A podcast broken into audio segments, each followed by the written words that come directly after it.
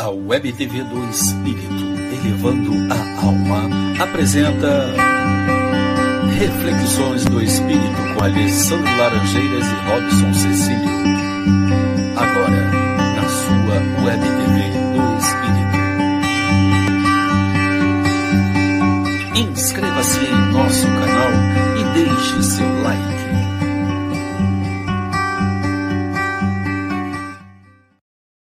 Boa noite, meus amigos. Sejam muito bem-vindos a mais uma reflexão do Espírito.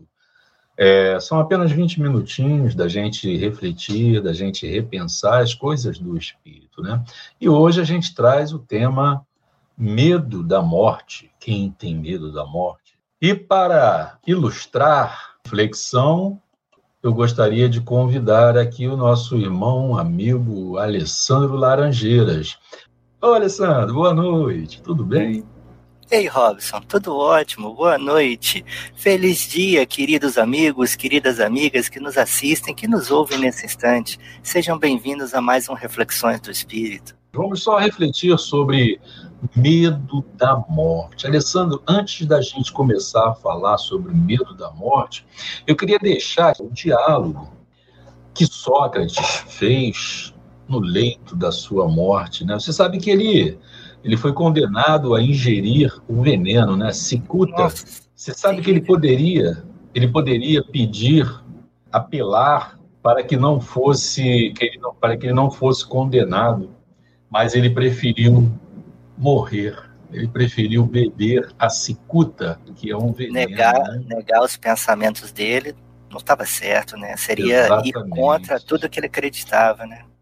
Levado à Assembleia, Sócrates foi condenado por 281 votos contra 220 votos. Foi acirrado, hein? E ele disse o seguinte, Alessandro: Mas eis a hora de partir, eu para a morte, vós para a vida. Quem de nós segue o melhor rumo?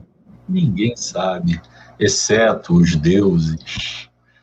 Isso foi é. o que Sócrates falou. Por quê? Porque ele tinha certeza, né, cara, que uma vida virtuosa faria com que ele tivesse uma boa morte, entre aspas, né? E antes de você também falar para gente, eu comentar esse diálogo de Sócrates também, né?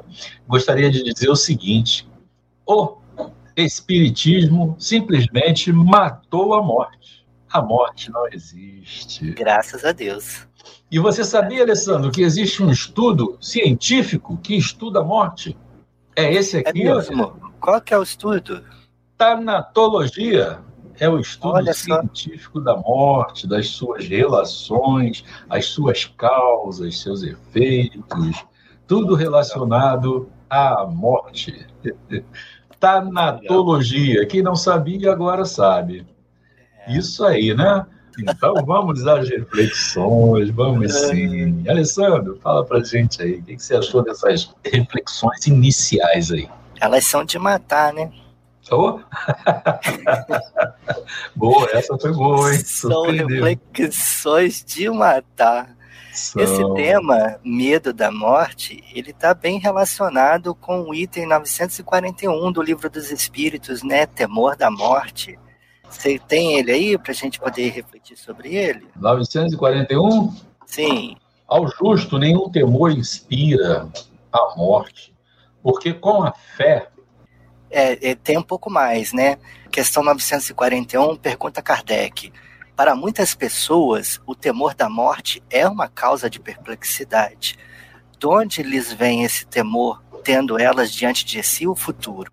Aí os benfeitores respondem: falece-lhes fundamento para semelhante temor. Mas que queres? Se procuram persuadi-las quando crianças de que há um inferno e um paraíso, e que mais certo é irem para o inferno, visto que também lhes disseram que o que está na natureza constitui pecado mortal para a alma. Sucede então que, tornadas adultas essas pessoas, se algum juízo têm, não podem admitir tal coisa e se fazem ateias ou materialistas. São assim levadas a crer que, além da vida presente, nada mais há, apenas o vazio. quanto aos que persistiram nas suas crenças da infância, esses temem aquele fogo eterno que os queimará sem os consumir. Agora entra esse trecho que você tem na tela aí. Ao justo, nenhum temor inspira a morte, porque com a fé tem ele a certeza do futuro. A esperança, falo, contar com uma vida melhor. E a caridade, a cuja lei obedece, lhe dá a segurança de que no mundo para onde terá de ir, nenhum ser encontrará cujo olhar lhe seja de temer, porque a amizade, a compreensão, o perdão foram cultivados né, ao longo da vida. E aí a gente se pergunta, né, é, o que, que tem depois da vida? Para além da morte, o que há? O nada? Para além da morte, o que há? O nada? Se há o nada além da morte, só o vazio, o deixar de existir, o ser destruído, consumido, então que sentido haveria na vida? Qual sentido haveria na vida? O de construir, acumular bens, é, multiplicar proles, ou então destruir. Esse seria o, o sentido da vida? Destruir e aí daí advém os males da humanidade, os vícios do ser humano, orgulho, vaidade, egoísmo, ignorância. Seria isso? No Livro dos Espíritos, questão 630, pergunta Kardec: Como se pode distinguir o bem do mal? E os benfeitores respondem: O bem é tudo o que é conforme a lei de Deus. O mal tudo que lhe é contrário. Assim, fazer o bem é proceder de acordo com a lei de Deus. Fazer o mal é infringi-la. Então, qual seria o sentido da vida? Destruir? E aí você iria contra todas essas leis de Deus que são colocadas, que são difundidas pela, pelas diferentes profissões de fé? É, se fosse assim, destruir então adviria a aniquilação da humanidade, como diz no Evangelho segundo o Espiritismo, no capítulo 12, item: Se alguém vos bater na face direita, apresentar-lhe também a outra. Diz assim sobre os maus: Se lhes não pusesse um freio às agressões, bem depressa todos os bons viriam, seriam suas vítimas. Então, é, se o sentido da vida, se depois da vida seria o nada, e aí o sentido da vida, de estar encarnado, de estar vivo, respirando, andando pela face da terra, seria destruir, rapidamente, como diz no Evangelho segundo o Espiritismo, os bons seriam vítimas dos maus. Tudo bem, então tá certo. Então, além da morte, o nada, isso não faz muito sentido, não é muito lógico isso, né? porque então a gente estaria vivendo, respirando, formando famílias, construindo feitos físicos, pontes, prédios, eh, explorações espaciais, curas de doenças. A gente estaria aqui para depois dessa vida não haver nada, não haver continuidade nenhuma. Então a gente parte para um segundo ponto de reflexão então a gente teria uma única vida e além da morte, a eternidade celeste ou a eternidade infernal, que é o conceito clássico de céu e inferno. Mas aí, se a gente aceitar essa, esse ponto de vista como racional, como crível, como válido, como aquele que satisfaz o nosso coração, a gente teria daí o esvaziamento do bem. Perderia o sentido para a caridade, para a humildade, para o perdão, para a compreensão, porque aquele que escorregou por um segundo durante a vida estaria fadado ao inferno eterno, é, fogo e ranger de dentes, dores e ranger de dentes, há de perpétuo, há de infinito. Isso aí seria um determinismo total, porque para que que eu vou exercitar a caridade? Para que que eu vou exercitar o perdão? Se depois dessa minha única vida, minha única chance, mesmo que eu tenha cometido uma falha uma única vez na minha vida, eu viveria no inferno para sempre. Isso seria um determinismo, um esvaziamento do bem, porque é, a gente estaria fadado ao mal eterno ou ao bem eterno. Então, nesse ponto, a gente teria a nossa desresponsabilização dos atos, dos nossos atos. Então, a gente não se preocuparia em fazer o bem, porque a gente já vai para o inferno mesmo. Para que, que eu vou fazer o bem? Para que, que eu vou me esforçar?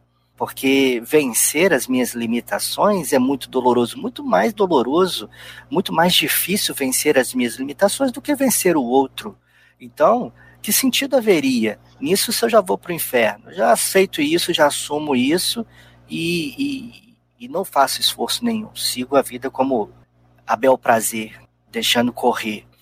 Ou então eu seria uma santidade inalcançável e desinteressante, porque esse esforço de vencer a si mesmo é muito doloroso, é muito difícil, é um trabalho diário que você tem que refletir, e aí você escorrega e pede perdão a Deus. Deus, por favor, me perdoa, o Senhor já me ensinou tanto, eu sou craque em fazer esse tipo de coisa. Papai do céu me ensina, me ensina com carinho, me ensina com atenção, me ensina com compreensão, me ensina com amor. Eu vou lá, escorrego de novo.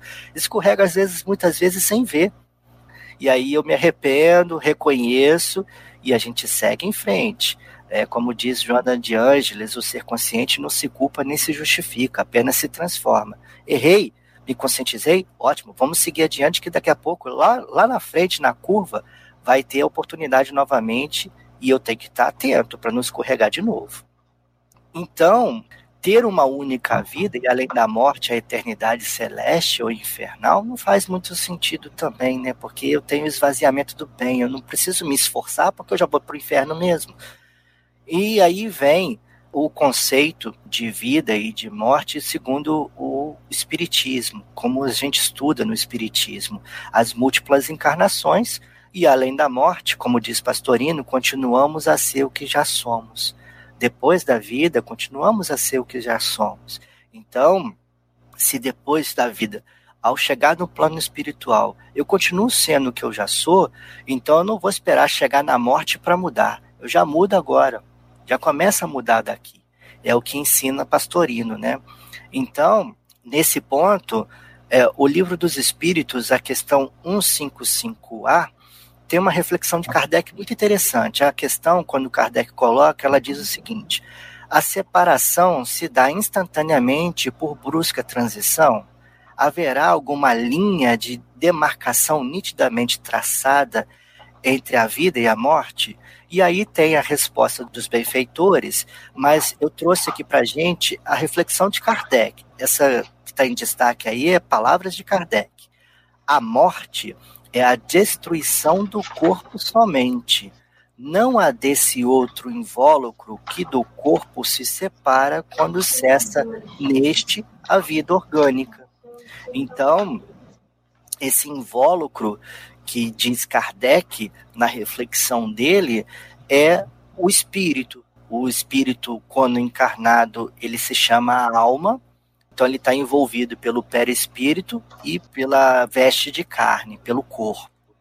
E quando a vida biológica cessa, quando o corpo morre, então o espírito se solta, se desprende e volta para a pátria espiritual. Então o Kardec coloca, né?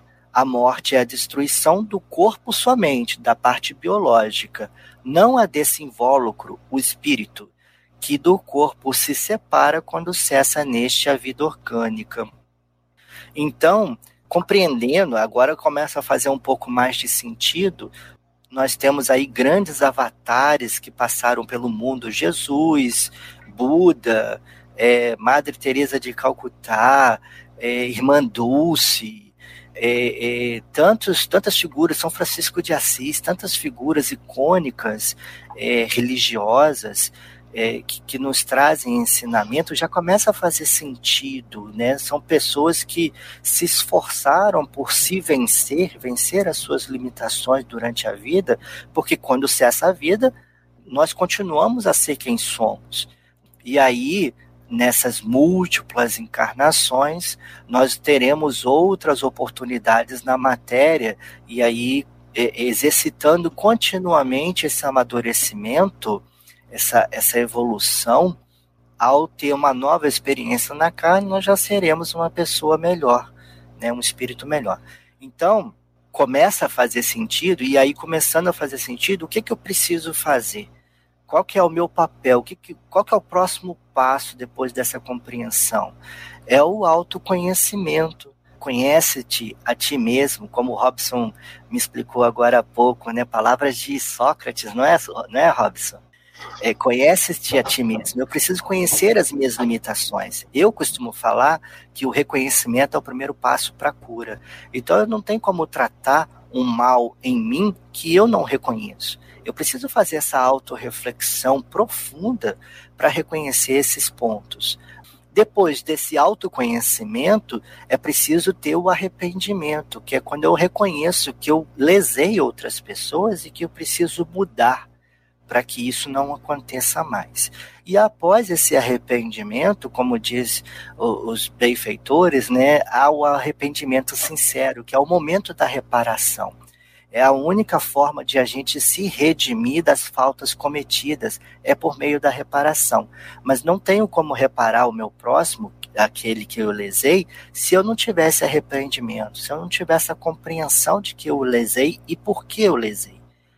Então, tem a, no livro dos Espíritos tem a questão 125, diz o seguinte, é, a pergunta de Kardec. Os espíritos que enveredaram pela senda do mal poderão chegar ao mesmo grau de superioridade que os outros? E aí os benfeitores respondem, sim, mas as eternidades lhes serão mais longas, e tão mais longas quanto mais eles recalcitrarem nos erros, nas faltas então, a partir do momento que eu errei, eu começo a refletir e eu percebo que eu errei, eu tenho uma consciência disso, eu me arrependo e eu desejo sinceramente em meu coração fazer a reparação, eu abrevio esse contorno que eu dou na minha vida, né? Em vez de eu seguir um caminho reto, eu fico dando voltas. Eu fico dando voltas. Então eu evito isso, eu abrevio esse tipo de experiência. Alessandro, meu amigo, são 20 minutinhos de, de, reflexão. Muito obrigado, meus amigos, pela participação de vocês, estarem junto conosco por mais uma para mais uma reflexão do espírito. Então, a gente deseja que vocês tenham uma boa noite, fiquem todos com Deus. Reflexões do Espírito com Alessandro Laranjeiras e Robson Cecílio. Na sua Web TV do Espírito. Inscreva-se